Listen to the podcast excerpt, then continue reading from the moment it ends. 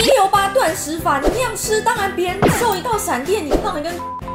Hello，欢迎收看一分钟给你营养师的大脑，哈哈，过了开场，今天其实就要聊聊大家最爱的一六八断食法。当你睁开眼睛起床的那一刹那，吃了有热量的东西，喝了有热量的饮品，嘿，八小时就开始啦。一天当中，你有八小时是可以吃东西的，十六小时你不可以吃东西。当你在吃东西的时候，你的身体就进入了储存能量模式；当你不吃东西的时候呢，哎，身体就开始进入了一个慢慢分解的模式。当你断食的时间、空腹的时间越久的时时候，哎，身体就开始燃烧脂肪了哦。过几秒，我觉得一分钟讲不完。所以呢，整体的断食大法来说，一六八还是很不错的。这也就是为什么它可以流行这么久。但是为什么你没瘦呢？一六八不吃的时候只喝水，乖得要命。结果一吃东西之后，哇哦，麻辣锅啊、炸鸡啊、甜点啊、手摇饮啊，全部都给我各来一份，谢谢，大吃特吃。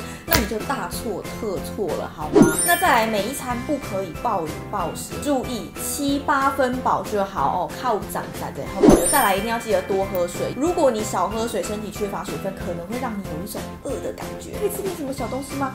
心里的内心戏就会很多，所以呢，一定要记得多喝水来降低这种饥饿的感觉。